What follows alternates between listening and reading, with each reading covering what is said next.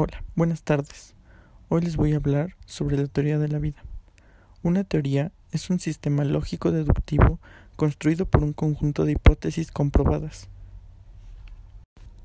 Una vez sabiendo que es una teoría, podemos pasar a la primera teoría. Teoría del caldo primordial, de Alexandr Ivanovich Oparin. Bioquímico ruso Alexandr Ivanovich Oparin publicó en 1922 El origen de la vida.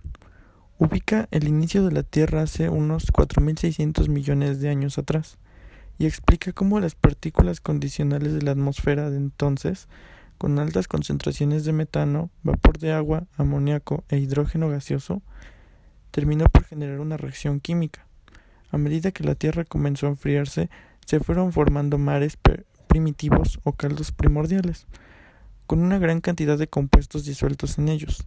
Poco a poco, estas moléculas inorgánicas se habrían asociado o agrupando entre sí a través de reacciones químicas, creando otras mayores, cuerpos cada vez más complejos que fueron determinantes en la evolución de los primeros compuestos orgánicos o células vivas.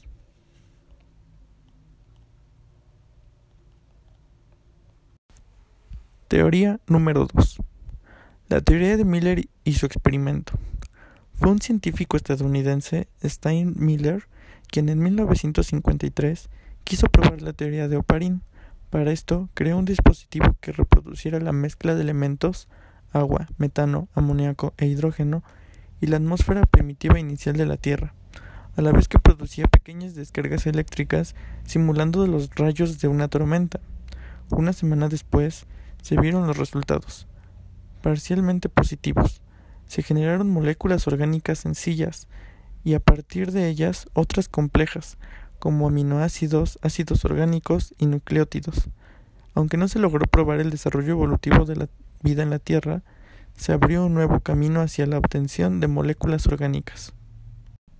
Una tercera teoría es la teoría de las microesferas de proteinoides, de Fox.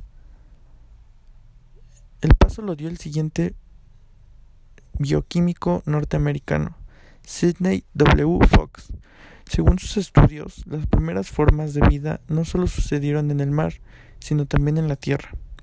A muy altas temperaturas, cerca de los mil grados Celsius, una determinada mezcla de gases habrían sufrido transformaciones que culminaron en la síntesis de aminoácidos, que a su vez se unieron formando proteinoides. Al sumergirse en agua, estos se desplegaban sobre sí mismos, adoptando formas de microesferas que podían absorber sustancias como agua, glucosa, aminoácidos y continuar con su desarrollo.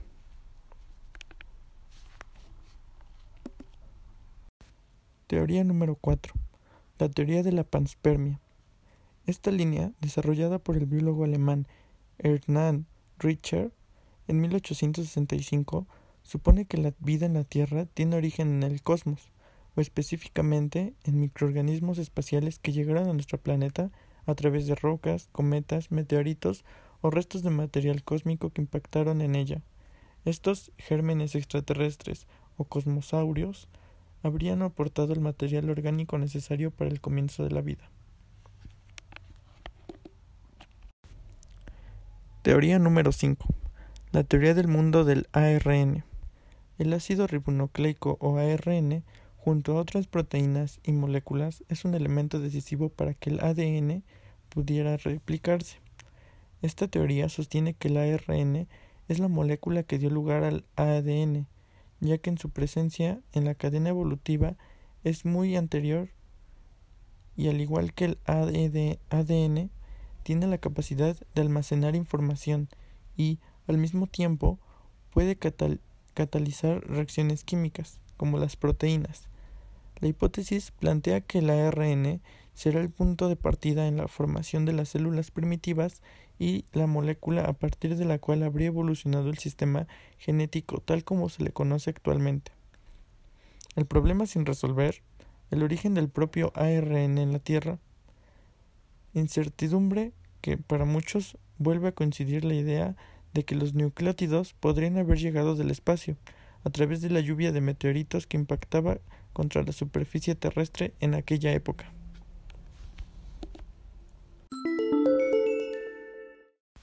Bueno, y con esto le damos fin a la teoría de la vida. Quedan muchas teorías por resolver, pero estas son las que para mí fueron más importantes. Mi nombre es Antonio Salvador Jacinto y estudio en el Bachillerato Digital número 31. Gracias.